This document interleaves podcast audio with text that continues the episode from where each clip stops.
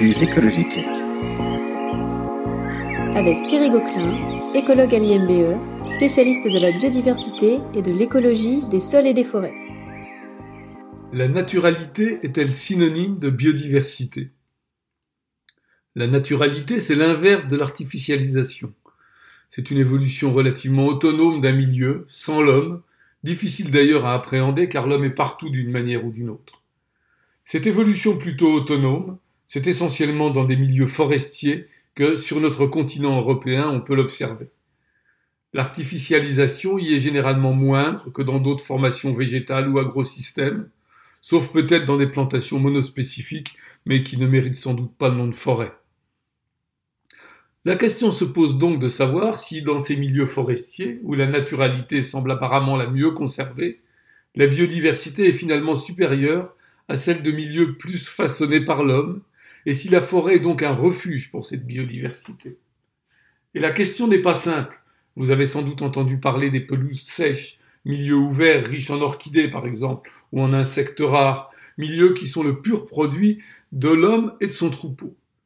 De nombreux plans de conservation de ces milieux ouverts ont été proposés et financés au niveau européen, du fait des menaces sérieuses liées à la déprise pastorale qui pèse sur eux. La gestion conservatoire a par exemple constitué, selon les cas, en un maintien ou une réintroduction d'un pâturage par des races locales, un débroussaillage sélectif, ou encore la fauche des rejets arbustifs, bref, tout ce qui va empêcher les ligneux de prendre le pas sur les éléments herbacés de pelouse de manière à maintenir ce milieu ouvert et donc sa biodiversité.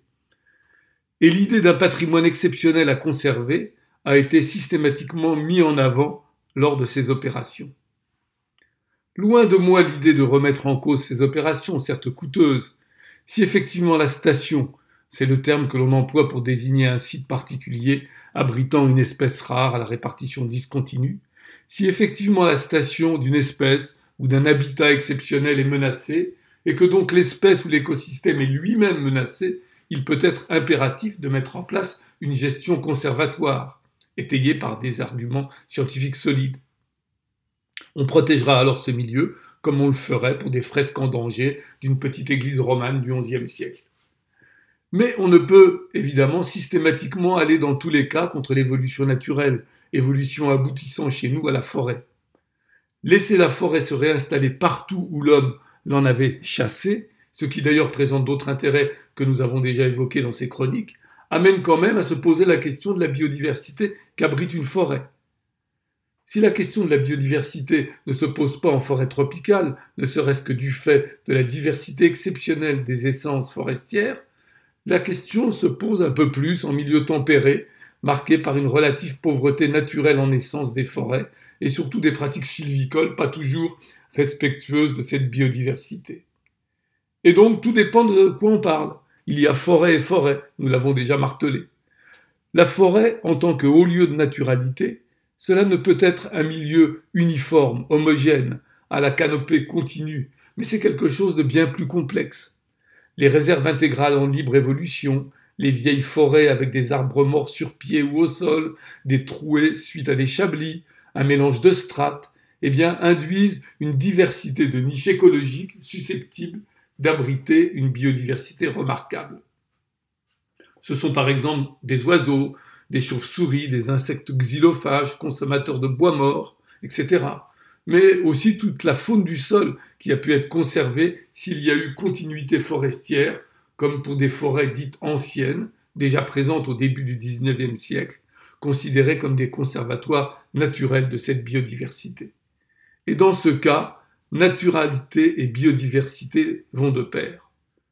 Du coup, toute cette biodiversité des milieux ouverts que l'on veut à tout prix préserver, n'existait-elle pas bien avant que l'homme ne la favorise en développant ces milieux de pelouse?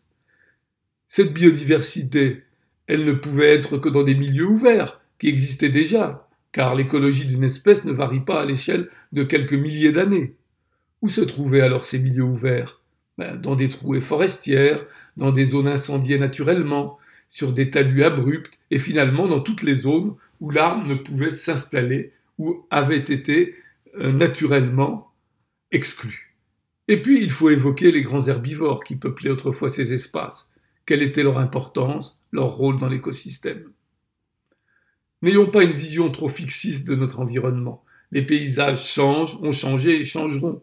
L'important est de maintenir par une gestion adaptée, s'inspirant des processus naturels, la fonctionnalité des écosystèmes, mais pas forcément leur état actuel.